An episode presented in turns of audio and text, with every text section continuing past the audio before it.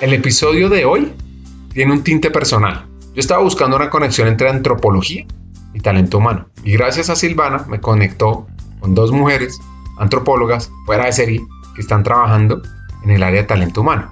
Porque como ustedes saben, Hackers del Talento busca humanizar las empresas. Y qué mejor que tener una conversación con dos personas enfocadas en estudiar a los seres humanos, las sociedades, los mundos culturales, la diversidad humana también lo que tenemos en común. Ahora, esto también quiero conectarlo con el trabajo de mis abuelos paternos, que fueron antropólogos al igual que mi mamá. Y antes de profundizar sobre todos estos temas, les quiero presentar a Úrsula Baigorria Copel y Diana Sofía Zuluaga, quienes trabajan en Bancolombia en talento en la gerencia de inteligencia y gestión de lo humano. Hackers del Talento, más que un podcast, es una comunidad. Una comunidad que aprende a partir de las historias de CEOs, de líderes de talento humano, de influenciadores y pensadores, donde ellos nos comparten sus aprendizajes, sus historias de vida, para que juntos humanicemos las compañías en América Latina. Disfruten el episodio.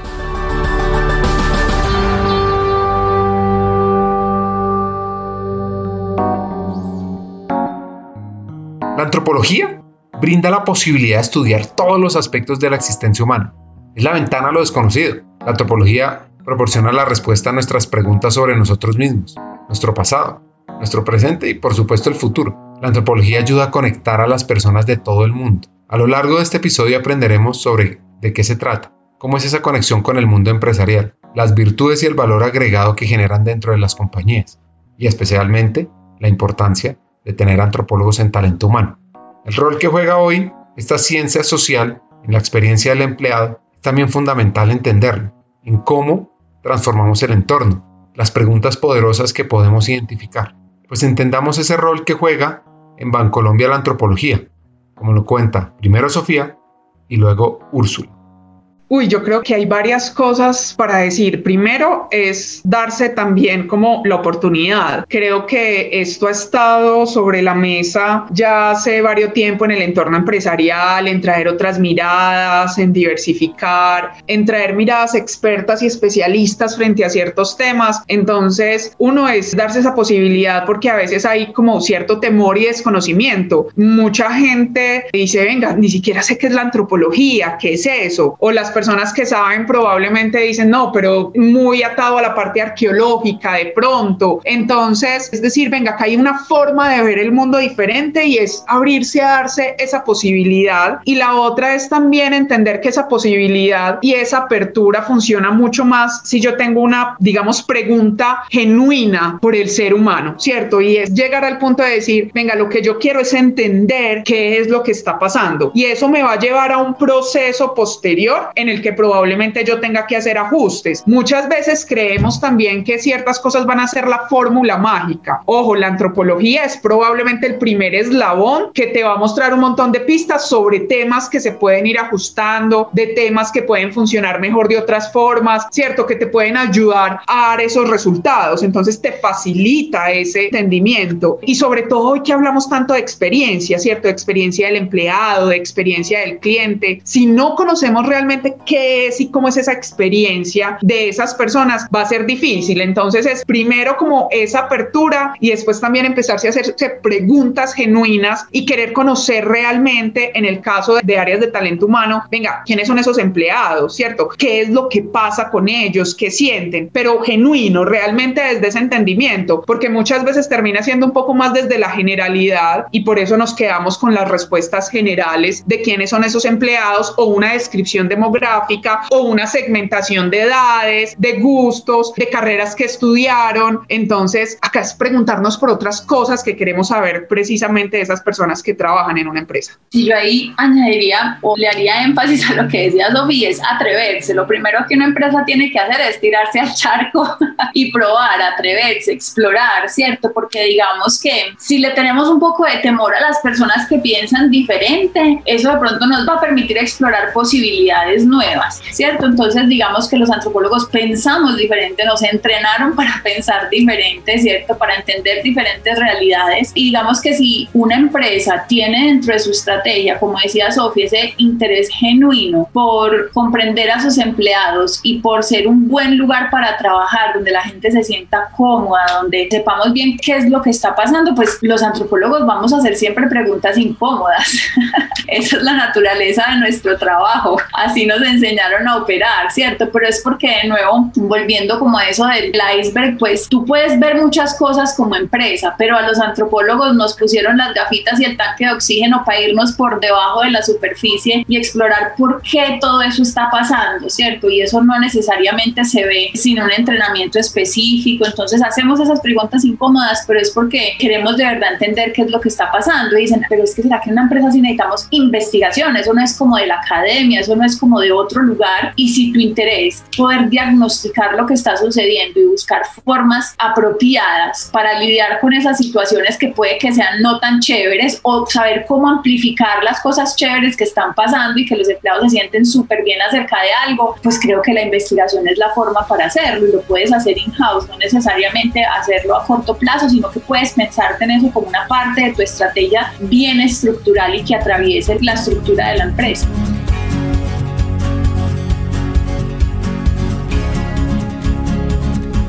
Antes de profundizar, conozcamos rápidamente la historia de Úrsula, su conexión con Alemania, y la de Sofía, conectada al alto desempeño inspirada por el voleibol. Pues a ver, yo vengo de un, digamos, de una familia intercultural un poquito diferente. Mi mamá es alemana, entonces crecí, nací, crecí en Medellín, pero viviendo con mis abuelos y mi mamá en un entorno completamente alemán, se hablaba alemán, se comía comida alemana. Entonces para mí siempre de las cosas que más curiosidad me daban cuando era chiquita era que los compañeritos del colegio me invitaran a sus casas a dormir, porque entonces yo veía como que era lo que comían y comía lo que ellos comían, frijoles, arepas, en mi casa no se comía.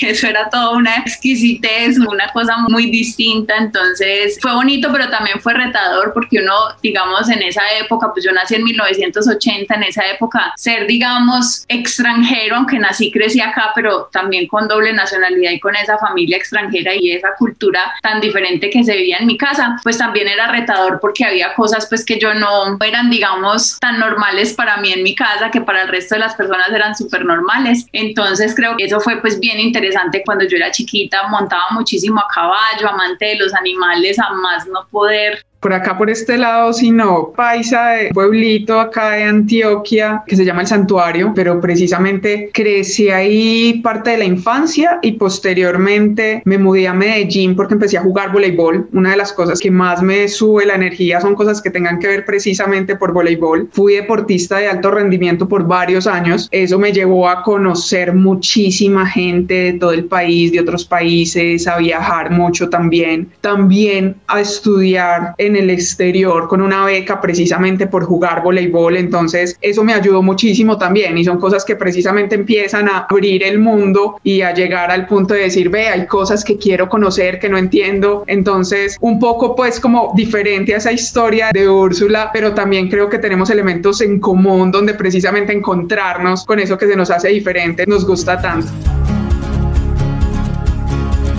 Para poder inspirar a más gente a entrar al mundo de la antropología, hay dos preguntas por resolver. Y son, ¿quiénes las inspiraron? ¿Y qué las conectó con poner al ser humano en el centro? Les voy a contar una anécdota de la antropóloga Virginia Gutiérrez de Pineda, que dice mucho sobre entender al ser humano. Dice así, hay una experiencia muy linda de un viaje que Virginia hizo a La Guajira con Roberto, con su esposo. Un aguayú le preguntó que cuántos chivos había pagado a su esposo por ella. Y Virginia, sin entender muy bien, respondió que ninguno. Entonces, la Guayú le dijo, ay, pobrecita, usted no vale nada. Pues esas experiencias le permitieron entender a esta antropóloga famosa por salir en el billete de 10.000 que las familias tienen formas diferentes de organizarse y valores distintos en cada región. Virginia señaló, por ejemplo, que mientras en las zonas costeras el hombre era valorado por su capacidad para procrear, en Antioquia, o a esto, su virilidad estaba medida por su capacidad para proveer dinero al hogar sin importar cómo. Ella habló de muchos temas sobre la búsqueda de dinero de los países a cualquier precio antes del fenómeno de Pablo Escobar. Bueno, volviendo a la historia, Pues a mí me inspiró mucho mi abuela, por un lado, mi abuela fue como una persona súper alma libre, ya se vino de Alemania para acá, como así como de sopetón, con una persona, pues mi abuelo, que eso es una historia increíble, se acaban de conocer, pero ella decidió venirse para América Latina después de la guerra y era una persona muy recursiva, muy pragmática. Yo siempre he sido como lo opuesto, entonces a mí me inspiraba verla ella tan pragmática y tan, y creo que le aprendí un montón. Mi mamá también creo que fue una inspiración para mí porque siempre fue una mujer muy independiente, como que sin importar lo que la vida le tirara, ella siempre salía adelante. Entonces creo que ellas dos han sido grandes inspiraciones para mí. En relación con la segunda pregunta, pues precisamente creo yo que esa vida tan intercultural de mi infancia me hizo antropóloga desde chiquita. O sea, yo no sabía que ir a comer frijoles era trabajo de campo, literal, tratar de entender esa otra cultura, o sea, lo que comían, a qué hora se despertaban, cuál era la ruta, o sea, todo para mí era, yo no lo escribía en un diario, pero creo que fue porque no se me ocurrió, porque si no lo hubiera documentado todo. Entonces, como haber crecido, a pesar de haber nacido acá en una cultura tan ajena que era la colombiana, debió haber sido al revés, pero en realidad el seno de mi familia era 100% alemán. Entonces, haber vivido en una cultura que era tan ajena y que hay veces todavía lo es, algunas cosas todavía lo son, me generó como esa gran curiosidad por esas diferentes formas que hay de ser humanos y de entender la realidad, cómo nosotros entendemos lo que es importante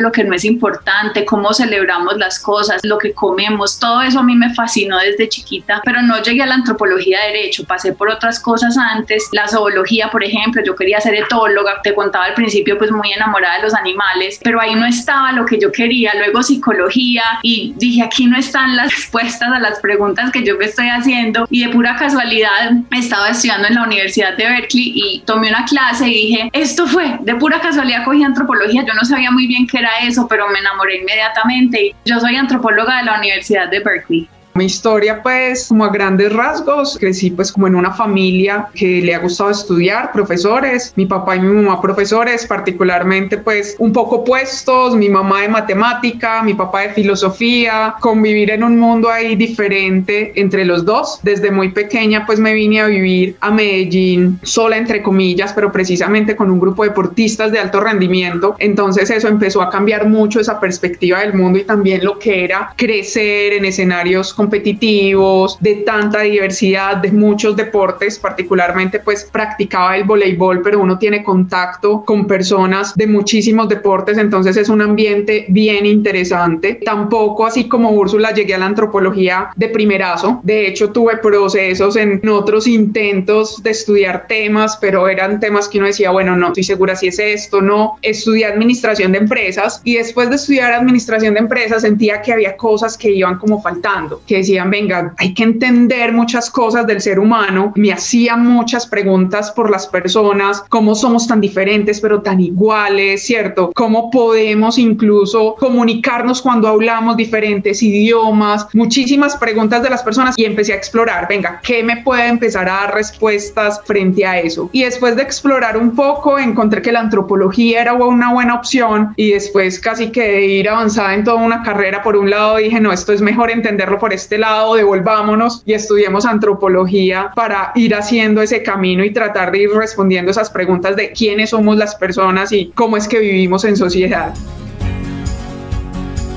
Les conté que había coincidencias, pues mis abuelos en los años 50 estudiaron la misma maestría que hizo Úrsula en Berkeley.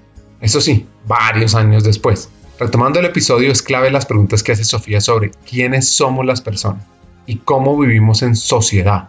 Porque Trabajar es una vocación, es una pasión, es una obligación, no sabemos. Debemos buscar la respuesta y desde talento humano podemos trabajar en eso, en conectar además las personas con las empresas y el mundo de talento humano. Ahora, analizando la antropología, de qué se trata, Sofía, una enamorada del tema, y Úrsula, una apasionada también, nos dicen qué les hace latir el corazón como antropólogos. Yo creo que acá te vas a encontrar con dos enamoradas de la antropología que lo disfrutamos muchísimo. Si uno va pues como a unas definiciones básicas, la antropología es como el estudio del ser humano, ¿cierto? En diferentes dimensiones. Particularmente Úrsula y yo trabajamos una rama de la antropología que es la antropología social o cultural, que precisamente se encarga de estudiar como ese ser humano vivo que está pues como actualmente, puede ser por una parte grupos indígenas, zonas más urbanas, diferentes temas, pero se dedica un poco a tratar de entender, comprender, investigar, hacerse preguntas todas relacionadas con ese ser humano. Como es un tema tan amplio, realmente ir llegando a unos elementos específicos va a depender de los gustos de cada quien. La antropología, y son cosas que discutimos muchas veces nosotros, decimos, todo el mundo debería estudiar antropología, porque es los seres humanos que somos, y de ahí escogete otra carrera para que vayas guiando probablemente el camino sobre el cual querés profundizarlo, pero realmente nosotras particularmente que estamos hoy en un escenario empresarial, se abre a muchas preguntas y no me voy a adelantar todavía mucho, pero realmente tratar de entender y preguntarnos por esa diversidad que somos los seres humanos y obviamente pues ya hay un escenario aplicado que es el que hacemos hoy, que es traer todo eso a una empresa, porque evidentemente tiene un escenario todavía más académico la antropología que aplicado actualmente.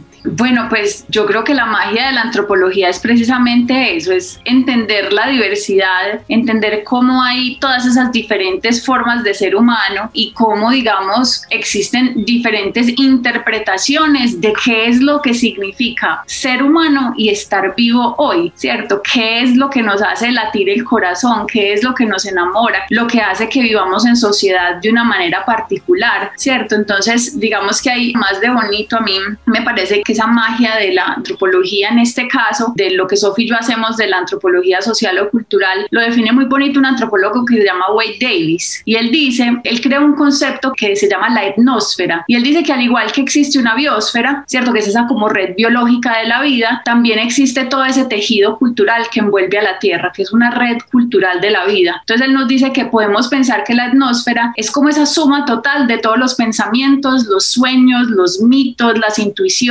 las inspiraciones que han sido creados por la imaginación humana desde los albores de la conciencia. Él dice que la atmósfera es el gran legado de la humanidad, el producto de nuestros sueños, la encarnación de nuestras esperanzas, el símbolo de todo lo que somos y todo lo que hemos creado como una especie tremendamente inquisitiva y asombrosamente adaptativa. Yo creo que eso es lo que le da esa magia al estudio de la antropología, tratar de entender cómo los seres humanos nos hemos venido organizando, por qué lo hemos hecho de esa forma, qué es lo que, digamos, influye, entendamos la realidad de una manera o de otra. Y creo que todo eso es lo que luego de estudiar la antropología me enamoró tanto y por eso como seguir por ese camino de la vida que la antropología también es, creo yo, un lente. Son como unas gafitas que tú te pones cuando eres antropólogo y te permiten entender la realidad, te permiten hacer conexiones, te permite pensar críticamente acerca de por qué las personas hacen lo que hacemos y creo que eso es lo más bonito, que además de ser, te da una batería de herramientas para entender la realidad, que es algo muy bonito que también te hace pensar críticamente acerca de todo. Entonces es, creo yo, algo que claramente Sofía y yo estamos absolutamente enamoradas de nuestra profesión.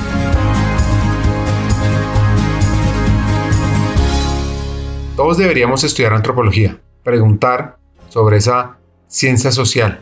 Una respuesta de Wade Davis, el antropólogo canadiense, me fascinó. A él le preguntan qué papel juega la imaginación en estas formas diversas de ver el mundo. Dice así, los políticos son seguidores, no saben liderar, y la polémica nunca ha persuadido a nadie, pero los contadores de historias pueden cambiar el mundo. Cuando me preguntan cuál es mi profesión, nunca digo antropólogo científico, me describo como un contador de historias. Al final, son estos quienes buscan cambiar la historia y la imaginación les sirve para visualizar un mejor mundo. Yo hablo de recuperar y limpiar el río Magdalena, como un signo de paz y renacimiento del país, una metáfora para explicar al mundo que este no es el país de la violencia, sino el de mayor diversidad y más diversidad cultural de las Américas. Colombia tiene otras prioridades y parece un trabajo casi imposible, pero las cosas increíbles vienen de pequeñas semillas. Y si los colombianos, tantas dificultades, pudieron conseguir la paz, pueden lograr cualquier cosa. Durante la guerra, el gran río Magdalena, el corazón del país, fue fiel a su gente y continuó fluyendo, aún con cadáveres. Hoy lo hace con la esperanza y los sueños de los jóvenes. Este es un mensaje de un antropólogo, de un contador de historias. Ahora, volviendo al episodio, la pregunta que seguro están haciendo es cómo conectar antropología con el mundo laboral, con el mundo de los trabajadores. Aparte de estar súper enamoradas de la antropología, digamos que tenemos un interés, o digamos yo hablo en primera persona para que Sofía ahorita cuente lo suyo, un interés muy particular en la antropología del trabajo y de los trabajadores. Entonces, digamos que yo venía en mi historia trabajando por 13 años temas de justicia transicional, construcción de paz, derechos humanos, en muchas partes diferentes, Naciones Unidas, la alcaldía de Medellín, el Museo Casa de la Memoria, en fin, en muchos lugares. Después que fui mamá, tengo un hijo que va a cumplir cinco años, empecé a pensar mucho en el trabajo y el tiempo que uno está en el trabajo y las dinámicas organizacionales, cómo se organiza el mundo alrededor del trabajo, la cultura en las organizaciones. Y me empezó a apasionar muchísimo ese tema porque yo siempre decía que bueno, si uno le ayuda a las personas en el trabajo, uno aporta lo que sea al bienestar de las personas en el trabajo, haciendo una contribución muy grande y más allá pues de la contribución de lo romántico pues que pueda estar haciendo ahorita esta reflexión es un poco de verdad, hay veces se nos olvida a los antropólogos que el mundo, digamos, la antropología surgió de esa pregunta por el otro diferente, por el otro exótico, ¿cierto? Entonces muchos antropólogos, digamos, nos enamoramos de esa búsqueda de ese otro exótico y diferente, pero digamos que hay otros antropólogos que nos enamoramos también de temas más contemporáneos y nos hacemos preguntas por temas de la sociedad en la que vivimos y eso también está bien, eso también es válido. Entonces digamos que yo me empecé a hacer todas esas preguntas y hoy estoy muy enamorada de ser una antropóloga corporativa, una antropóloga trabajando en el mundo empresarial, haciéndonos las mismas preguntas que nos hacemos en la antropología en general, pero aplicadas al mundo empresarial, al mundo de las empresas, al mundo organizacional y en este caso de cara a los empleados. ¿Cómo se siente una persona en su mundo de trabajo y por qué? A ti, hacker, que nos estás escuchando, te invito a un reto a vincular más antropólogos en tu área de people, de HR, de recursos humanos, de gestión del talento humano, para que juntos hagamos empresas más humanas. Porque como dice George Lucas, el famoso cineasta, empecé en antropología. Así que para mí, cómo funciona la sociedad, cómo las personas se unen y hacen que las cosas funcionen, siempre ha sido un gran interés. Ha sido como una búsqueda también personal de entender, finalmente también es el ser humano el que está de fondo y la antropología, como les decía hace un rato, debería todo el mundo estudiarla. Entonces lo primero que uno se empieza a dar cuenta es que las empresas están hechas de personas precisamente, estamos en un mundo y las empresas son en función también de esas personas. Entonces ahí ya empiezan muchas preguntas de fondo. O sea, por una parte esas que tienen que ver con las personas que trabajan en una organización, en una empresa, empresa, qué pasa ahí adentro, porque eso es como una mini sociedad, pero también de dónde están esas empresas, en qué contexto, ¿cierto? En qué lugares, qué es lo que buscan. Entonces, la antropología realmente puede alimentar un montón de elementos transversales a las organizaciones, porque siempre el fin último es preguntarse por ese otro, esa otra persona que hay ahí. Y Úrsula bien lo decía, o sea, la pregunta de la antropología ha sido la otredad, pero precisamente ese otro o esas cosas diferentes muchas veces no las entendemos y tenemos que empezar como a tratar de preguntarnos y hacer esos temas de decir, venga, listo, ¿qué pasa con esta comunidad? ¿Qué pasa con esta población que no le gusta estos productos y servicios? ¿Qué pasa con los empleados que se están yendo de una organización? Hay muchos elementos que pueden entrar ahí y hay una cosa súper interesante y es que la antropología a las organizaciones puede aportar desde muchos elementos. Úrsula ahora mencionaba uno que era como ese lente que uno se pone para ser reflexivo, para ser crítico, que es fundamental. Es uno de los elementos que se van cogiendo cada vez más con la práctica, pero también desde que las personas inician ya pueden traer elementos como todo un componente teórico y conceptual de la antropología. La antropología estudia la economía, ¿cierto? Entonces ahí en una empresa eso es fundamental. Estudia el elemento político, esas relaciones de poder que se dan también al interior, los elementos simbólicos. Entonces dentro de ese elemento conceptual también trae muchos temas que pueden aportar y uno que es de los que más fuerza tiene últimamente y tiene que ver con el elemento metodológico, ¿cierto? Cómo la antropología investiga la forma en la que se hacen las preguntas y cómo se acerca a responderlas. Entonces hay tres elementos fundamentales que creemos que le aportan muchísimo a las empresas, que precisamente es ese lente, ese elemento conceptual y teórico que se trae de todo lo que uno estudia y el elemento metodológico de investigación que se vuelve fundamental realmente para poder lograr encontrar, digamos, y resolver esas dudas que tenemos hoy también en las organizaciones. Debemos aprender a preguntar, aportar desde el elemento del pensamiento crítico, la conexión con la economía, las relaciones de poder dentro de las empresas, los símbolos que están atados a la cultura de la empresa, los símbolos que vemos y los que no vemos. Sofía nos profundiza sobre cómo se conecta en el día a día estos temas y el valor agregado dentro de una organización. Es clave que escuchen esta parte y anoten varios hacks que a nivel mundial y principalmente en Europa y en Estados Unidos se viene trabajando desde prácticamente que va surgiendo un poco la administración, pero particularmente en Latinoamérica la llegada un poco de la antropología a esas organizaciones ha sido un poco más tardía porque la antropología ha tenido unos enfoques más sociales, ¿cierto? Más indigenistas, más en el contexto precisamente donde estaba. Entonces esa llegada de la antropología a la empresa es algo un poco más reciente o que si se venía dando era muy incipiente. Actualmente ha venido desarrollándose un poco más. En Bancolombia hace 10 años no existía realmente un rol que tuviese que ver con la antropología. Se empieza a crear más o menos hace unos 10, 9 años, particularmente para las áreas de negocio y más o menos unos 9, 8 años se empieza a generar y a traer un poco esa antropología para el interior a los temas de gestión humana. Entonces empezamos un poco a construir construir eso, había que también construir y decir, venga, ¿qué es lo que se aporta? Que es precisamente esa siguiente pregunta que haces. También es un camino que ha tenido ya tantos aportes que hoy vemos una organización que cuenta con varios antropólogos en diferentes roles y en diferentes áreas a partir de ese valor agregado que ha dado. Y solamente voy a poner un par de elementos de ese valor agregado sobre la mesa para que Ursu también cuente ahí los que va viendo, pero hay unos fundamentales y es precisamente la perspectiva y el enfoque, ¿cierto? O sea,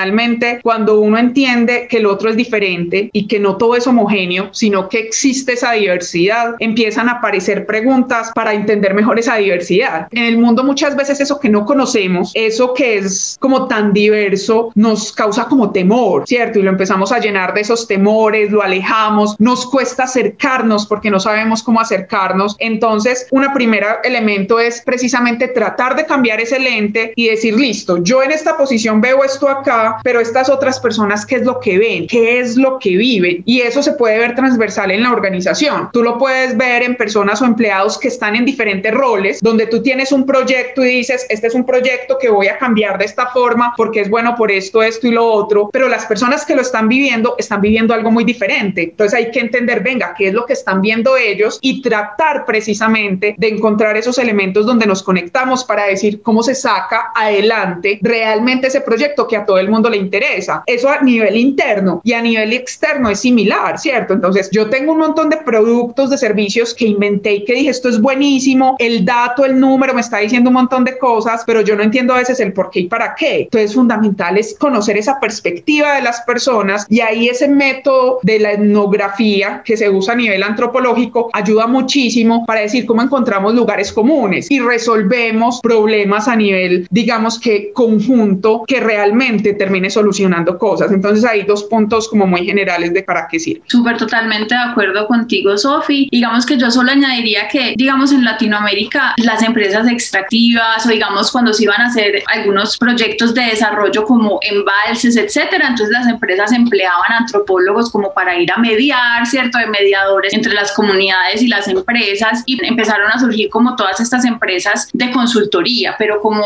antropólogos in-house hasta el día de hoy es un poco más típico, ¿cierto? Digamos que totalmente de acuerdo con Sofi con todo el plus y la diversidad, ¿cierto? Todo ese enfoque que, y el entendimiento, la comprensión que tenemos de la diversidad, que nos hace un poco ser traductores, ¿cierto? Los antropólogos somos un poco traductores, no, antes decíamos, ay, le damos voz a los que no tienen voz, por ejemplo, pero hoy en día entendemos que no es necesariamente eso, las personas tienen voz y las comunidades tienen voz, sino que de pronto es necesario tener esa traducción, porque es que si tú dices algo en una cultura, la cultura es como una cebolla, o sea, yo puedo tener la cultura latinoamericana, la colombiana, la paisa y la cultura de mi casa, donde todos los miércoles vemos una película a las 8 de la noche por decir cualquier cosa, ¿cierto? Entonces, ¿cómo nosotros como antropólogos estamos entrenados a través de eso que decía Sofía, ese lente desde lo conceptual, lo metodológico, para precisamente entender y poder traducir para que todos estemos en una misma página? Digamos también que otro valor añadido que lo mencionaba Sofía es el tema de los métodos antropológicos, ¿cierto? Digamos que si tú traes una firma consultora, consultora a tu empresa y va a estar en un proyecto de cuatro o cinco semanas, pues va a lograr entender algunas cosas, pero nosotros los antropólogos nos especializamos en la inmersión, ¿cierto? Es decir, un antropólogo no se va a graduar de un doctorado en antropología sin haber vivido antes al menos un año dentro de la comunidad en la que desea especializarse o la que quiere conocer. ¿Por qué? Porque tiene que hacerse parte de esa comunidad. Esa comunidad no debe ser extraña para esa persona. Entonces, digamos siempre con esa mirada externa, pero siendo un observador participante, ¿cierto? Que eso es como uno de los elementos clave del método antropológico. Mientras que si tú tienes antropólogos in-house, pues ya son observadores participantes. Nosotras somos empleadas en este momento del banco. Entonces, digamos que tenemos con toda la trayectoria que tiene Sofi, la que yo he empezado a amasar, digamos que eso nos da un entendimiento mucho más holístico, mucho más completo que digamos una firma consultora que puede tener muchísimas cosas, puede entender en un corto tiempo muchas de las dinámicas, pero pues el beneficio de un antropólogo es ese, que conozca, que tenga la inmersión, que pueda entender todo eso en contexto. Entonces digamos que eso también es algo que añade pues un beneficio a tener un antropólogo in-house. Tenemos un sueño, humanizar las empresas haciendo de talento humano un actor clave fundamental fuera de serie. ¿Cómo lo vamos a lograr? Pues tenemos una gran noticia. A partir del 29 de junio y hasta el 31 de agosto están abiertas las aplicaciones a la Academia Hackers del Talento México, un trabajo en conjunto con AMEDIR, con la Asociación Mexicana en Dirección de Recursos Humanos. Nuestra motivación es formar a los futuros líderes de talento humano de América Latina, para que seamos estratégicos, tecnológicos, transformadores, y así lideremos la humanización de las empresas en la región. Te preguntarás, ¿por qué me va a interesar a mí? ¿Qué tiene de ganador? Pues aquí van cinco razones. La primera, vas a aprender de la experiencia de forma colectiva, y es que los profesores son vicepresidentes y CEOs de compañías. Compañías como PepsiCo, New World Brands, Whole Foods, Alsea, Grupo Modelo, por nombrar algunas. Personas que te enseñarán desde la experiencia, desde la práctica. Segundo, contarás con un contenido relevante. Son 20 sesiones sincrónicas que reúnen temas como mindset para hackear el talento, impacto e influencia, conectar y movilizar el negocio, toma de decisiones, ser CEO, data, people, liderazgo transformador, humanización y tecnología y mucho más. Tercero, también vas a poder aprender a tu propio ritmo. Vas a tener acceso a una plataforma con contenidos específicos de People Analytics, experiencia del empleado, inteligencia artificial y varios cursos más. Cuarto, vas a ser parte de una comunidad, porque los estudiantes son también fuera de serie como tú. vas a aprender de ellos y con ellos. Y quinto, vas a vivir un aprendizaje increíble, porque es que combinamos lo mejor de la ciencia del aprendizaje, de la tecnología educativa, con un modelo ganador sincrónico, asincrónico, con aprendizaje a través de retos, coaching entre pares, proyectos de impacto en la empresa y mucho más. Bueno, podría seguir aquí hablando bondades de esta academia, que dura 5 meses y arranca a finales de septiembre. Pero te digo, las aplicaciones se cierran a finales de agosto, no hay muchos cupos. Solo digo. Si quieres profundizar más, puedes conocer en nuestra página web vanza.co, buscas Hackers del Talento, Academia México. Repito, vanza.co, buscas Hackers del Talento, Academia México. Sigamos con el episodio, sigamos formando los futuros líderes de talento humano de América Latina.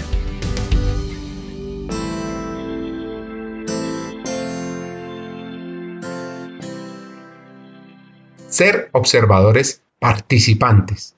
Crítico para tener una mirada en el mundo de la antropología, que como escucharán a continuación, es una transformación en Bancolombia además de entender la combinación de People Analytics y antropología. Ojo a esto tan poderoso, combinar el análisis antropológico con el poder de la? Bueno, digamos que nosotras dos hacemos parte de una gerencia de inteligencia de gestión humana que está dentro de la vicepresidencia de gestión humana. Entonces tenemos ahí toda la conexión con la parte de gestión humana. Digamos que también es interesante porque es un reto pensar al mismo tiempo como empleado y como empleador. Al fin y al cabo somos empleadas, pero estamos en la vicepresidencia de gestión humana, entonces también nos toca reconciliar esos dos papeles que jugamos dentro de la organización Entonces ese es un reto, pero digamos que siempre nuestro norte es poder mejorar la experiencia del empleado, ¿cierto? Que todos los empleados en la empresa, dentro de su diversidad, que puede ser que es gordo, que es flaco, su orientación sexual, su identidad de género, que tiene, ¿cierto? No sé, que tiene déficit de atención, que tiene una alergia alimentaria, lo que sea, diversidad particular, pueda sentirse cómodo, pueda sentirse bienvenido, pueda sentirse que puede ser una persona auténtica en su empresa, ¿cierto? Y dentro de su rol, digamos que lo que buscamos a través de los diferentes procesos que llevamos, siempre lo que queremos es que los empleados se sientan cada vez mejor. Entonces, es el rol de nuevo un poco de traducir lo que los empleados buscan, quieren, desean hacia ese rol de ya la organización como tal, que pueda volver eso accionable, ¿cierto? De alguna manera. Entonces, hacemos parte un poco de ese diagnóstico de qué es lo que pasa, qué se puede hacer y logramos también a veces hacer parte como de esas soluciones o de esas propuestas que salen para tratar de mejorar esa experiencia del empleado. Yo sé que Sofi seguramente tiene mucho más por decir ahí, entonces le voy a dar la pasada a ella. Sí, o sea,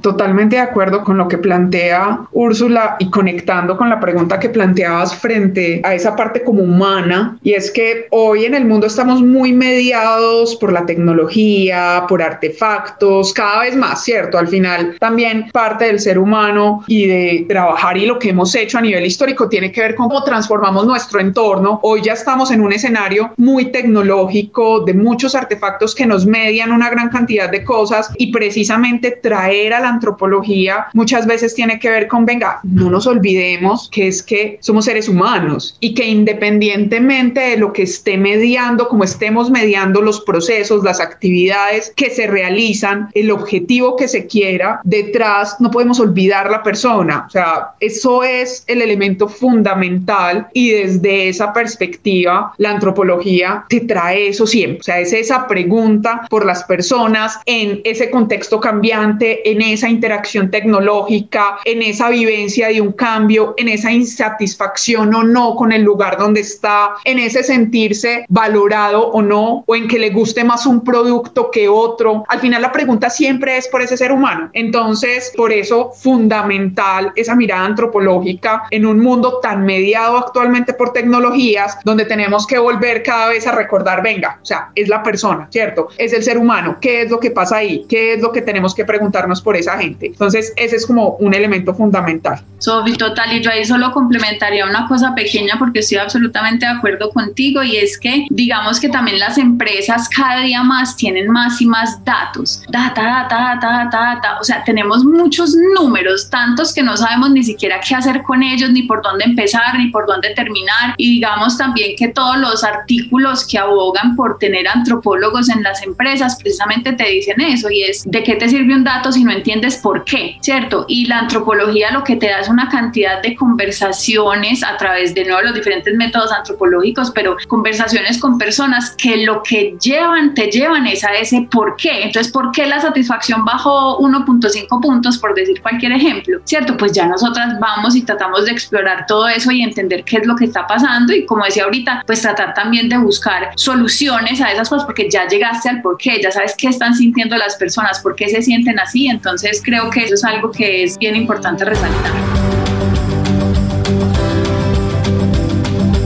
Profundicemos sobre el uso de datos y antropología, sobre Big Data o datos densos. Les voy a explicar rápidamente este concepto. En esencia, el término Big Data hace referencia a series de datos cualitativos como observaciones, sentimientos, reacciones que ofrecen información sobre la vida emocional cotidiana de los consumidores o de los empleados con lo que planteas, de hecho, la antropología ha empezado a trabajar mucho ese tema y también hay que entender que hay diferentes tipos de datos, ¿cierto? Al final del día, también dentro de la antropología nosotros manejamos datos, son datos de una naturaleza diferente, pero la antropología puede entrar aportar, sobre todo cuando estamos hablando de datos tan numéricos y de pensar solo en números, precisamente en eso que mencionábamos, de esa parte como humana y esas explicaciones, el por qué, el para qué. Uno puede hablar de unos datos generados liderados por Big Data y lo que ahora se empieza a escuchar mucho también en esa investigación social y en esa conexión que estás hablando es un término que se puede llamar datos densos o TIC data, ¿cierto? Que es ese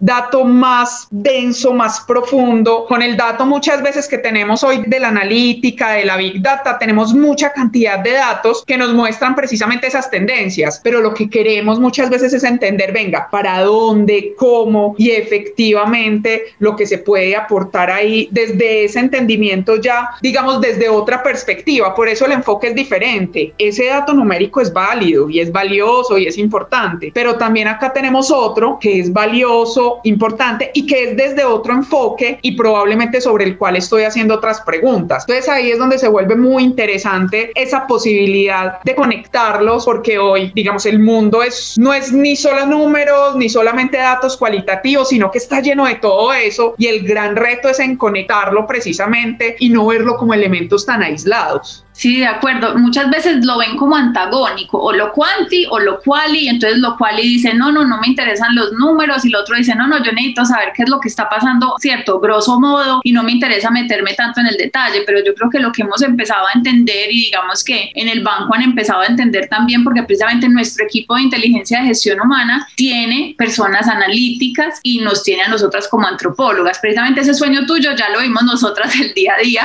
en nuestro trabajo. Entonces, digamos, que el reto está en entender que son complementarios, ¿cierto? Y que cada uno tiene un papel importante que jugar, pero que siempre, si miramos uno solo, nos va a quedar faltando un pedazo de esa gran fotografía.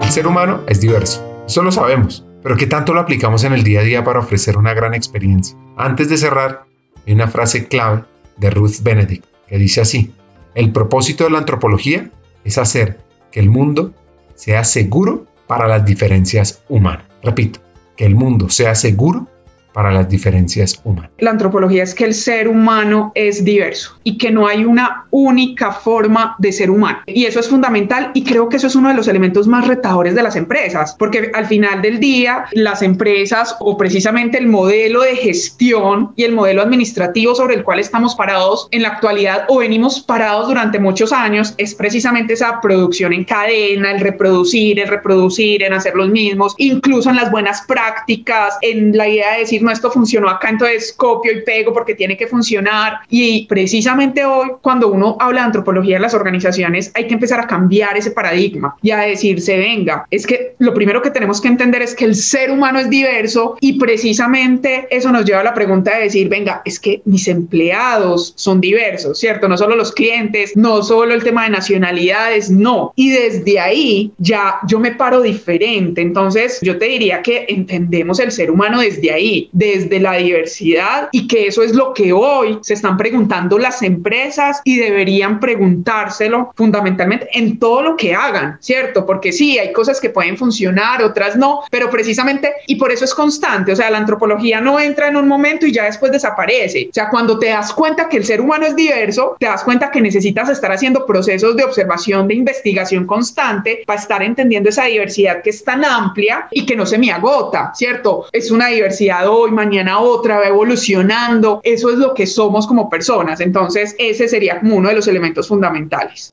Yo ahí añadiría que claramente el concepto de ser humano pues tiene muchas dimensiones, pero dos en particular. Una, la del individuo, ¿cierto? Ese elemento individual que digamos es un poco el menester de la psicología. Nosotros los antropólogos entendemos al ser humano desde su elemento social, desde su elemento cultural, es decir, al ser humano como parte de un grupo, ¿cierto? Como parte de un grupo social o cultural. Entonces digamos que como dice Sophie, la antropología surgió por la diversidad hoy en día hablamos de diversidad, equidad e inclusión y lo repetimos, ¿cierto? Ad noción, pero entendemos verdaderamente qué es la diversidad, ¿cierto? No sé, puede que haya muchas personas que lo entienden, puede que haya otras personas que no tanto, pero claramente ese es el foco principal de la antropología. Entonces, digamos que nosotros, más allá del individuo, que puede ser súper diverso y súper particular, pues digamos, yo soy Úrsula, yo soy una persona introvertida y eso me hace único. Hay muchas personas introvertidas, pero resulta que me gusta el rock. Hay muchas personas que les gusta rock, sí, pero puede que entonces no a todas sean introvertidas y les guste el rock. Y así con una cantidad de características que me hacen quien yo soy en lo individual, pero que cada una de esas características me hace parte de un grupo, ¿cierto? De los introvertidos, de los rockeros, de los que les gusta la antropología. Entonces, digamos que nosotros vemos patrones dentro de esa diversidad y eso es algo que nos permite a nosotros entender al ser humano como parte de un todo, pero de un todo que no se puede homogeneizar. Entonces, digamos, eso también es lo bonito de ese entendimiento del ser humano desde la antropología y que además, digamos, como lo decía Sofi, la antropología tiene campos, ¿cierto? La antropología en la escuela que yo estudié, digamos, tiene cuatro campos, la antropología social y cultural, que es la que hacemos Sofi y yo, todo lo lingüístico, es decir, cómo el ser humano se expresa, todo lo que tiene que ver con lo arqueológico, es decir, la historia del ser humano desde lo que construyó con sus manos, su historia material, y la antropología biológica, cómo somos nosotros desde la biología, desde la genética,